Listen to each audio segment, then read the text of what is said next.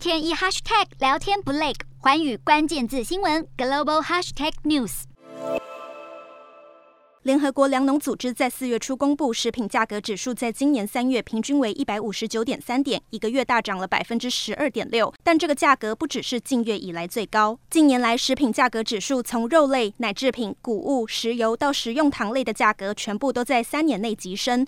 今年三月的各种食品价格更已经飙升到近八年来的新高。据统计，若乌俄战事持续，世界上营养不良的民众将会从八百万人急增到一千三百万人。尽管食品价格水涨船高，但亚洲的稻农却要被迫减低产量，因为稻作十分仰赖肥料，而目前的俄国肥料却供应受阻，导致价格大涨。彭博社报道，印度、越南还有菲律宾的肥料价格在过去一年来已经飙涨一到两倍。国际稻米研究社预测，下个产季的稻米收成量将会减少百分之十，大约三千六百万吨，这足以喂养五亿的人口。印度总理莫迪也在上周向美国总统拜登喊话，印度已经准备好供应自己国内乃至全世界的粮食。然而，BBC。指出，印度不但仰赖俄罗斯的肥料供应，也同样面对全球运输业受阻、运费极升的问题。更不用说，印度自己就有三百万个营养不足的儿童，因此本身的粮食问题就很严重。对于莫迪的说法，更是要大打问号。